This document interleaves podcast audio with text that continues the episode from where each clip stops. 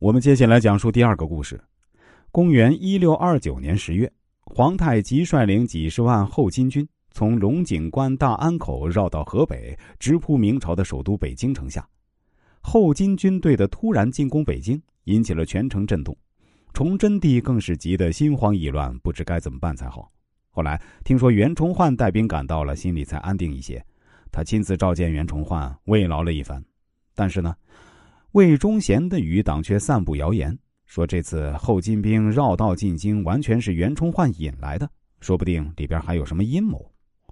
崇祯帝是个猜疑心极重的人，听了这些谣言也有些怀疑。正在这个时候，有一个被金兵俘虏去的太监从金营逃了回来。原来啊，明朝有两个太监被后金军俘虏以后关在金营里。有天晚上，一个姓杨的太监半夜醒来。看见两个看守他们的金兵在外面轻声的谈话，一个金兵说：“今天咱们临阵退兵，完全是皇上的意思，你可知道？”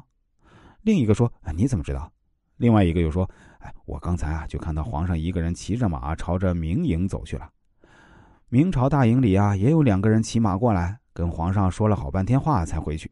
听说那两人啊是袁崇焕派来的，他们已经跟皇上有密约，眼看大事就要成功了。”这姓杨的太监偷听了这些话，趁着看守的金兵不注意，偷偷逃了回来，赶快跑回皇宫向崇祯皇帝报告。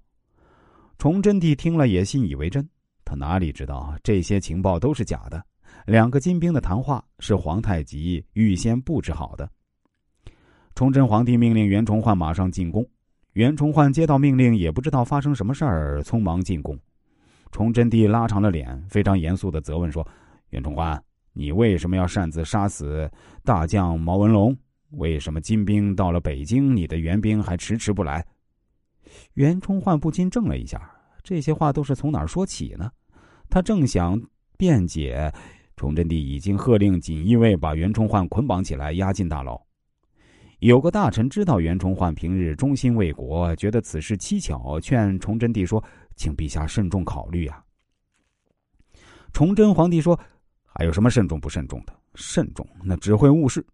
于是啊，崇祯帝拒绝大臣的劝告，一些魏忠贤余党呢又趁机诬陷。到了第二年，崇祯帝终于下令把袁崇焕杀害。皇太极离间明朝君臣，除了袁崇焕，失去一个强大的对手。从此后金越来越强大，十几年后就入主中原，建立了清王朝。